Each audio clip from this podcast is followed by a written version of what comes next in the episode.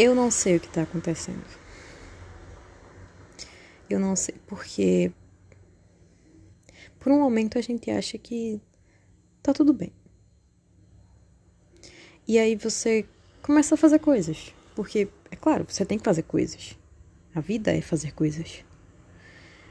E você percebe que essas coisas não são suficientes.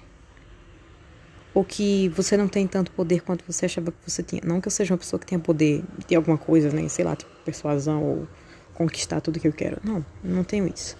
Mas as coisas que eu idealizei fazer e pensei que eu conseguiria fazer, na verdade não estão tão ao meu alcance.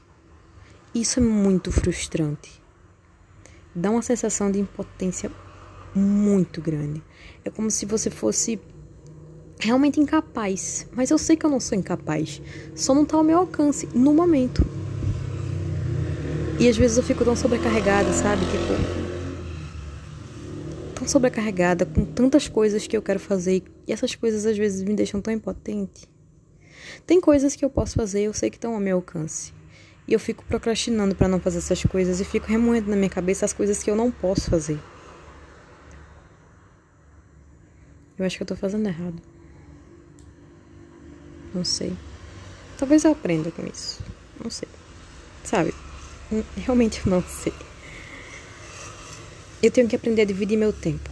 Por mais que eu tente ser organizada, às vezes a vida requer um pouco de bagunça. Então eu tenho que me reestruturar, refazer minhas prioridades.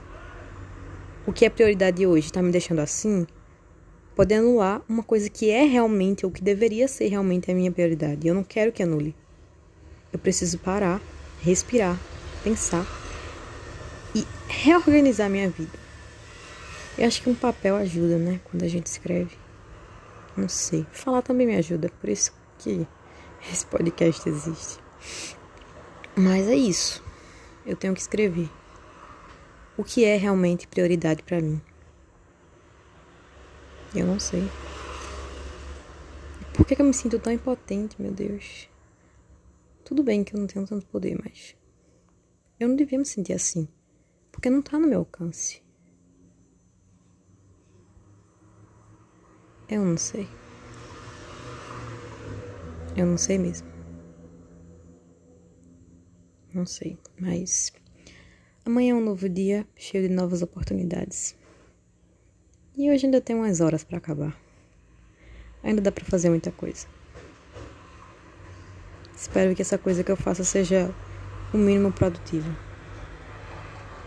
Esperança nunca morre, né?